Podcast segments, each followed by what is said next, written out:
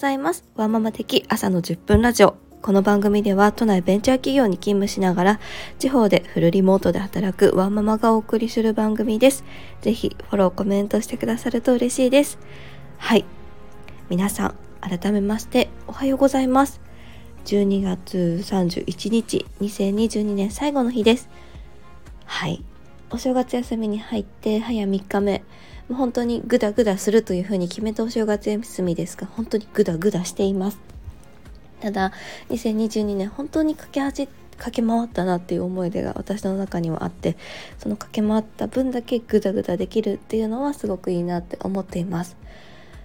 今日はちょっとテーマはなく取り留めのなくお話をしていくんですがやっぱあれですね。なんかこう何て言うんでしょう。家族との時間を増やしていくっていうのを目下テーマにして2022年言っていましたがなかなかそれがね実現できずにいたんですけれどもこう逆に仕事がゼロ家族10ってなってくるとまた自分のこう立ち位置に今戸惑っていたりとかしてなんかいろいろないものねなりなんだな私とかって思いながら今年末を過ごしてます。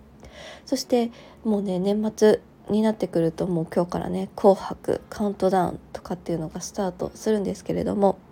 今日からねちょっと私の方の実家に日帰りで行ってで明日は夫の方に行くような予定になっています。まあ、そうした中でねこれはもう完全に私の大好きなアイドルグループのいわゆるスケジュールにのっとったあの計画のっとった行動になっていまして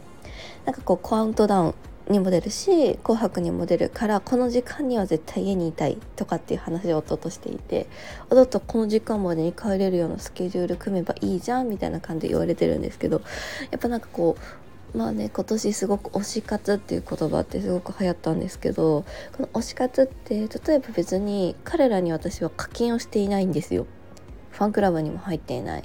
雑誌も買ってない、まあ、それこそ CD も買ったことがない。だけど彼らが出るシーンっていうのは見たいから見ているっていうこのいわゆる完全なるねあのもう未来の顧客層ですよね私。この未来の顧客層である私がやっぱりしてる行動ってもちろんそうやって見ていくっていうだけではなくってこう SNS で生まれる UGC を見たりとかしてなんかこ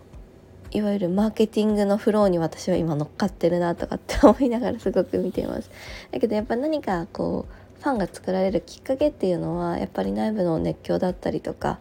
そしてどういうふうにね接点を持っていくかっていうところを考えていくことだなっていうのを彼らを見てちょっと私は今学ばせていただいているところではあります。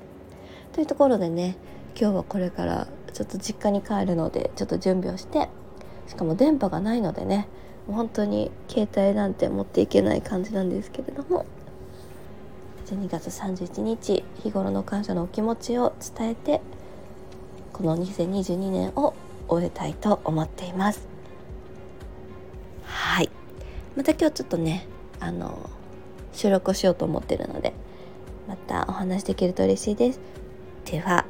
年末皆さん忙しいと思いますがぼちぼちやっていきましょう。またね。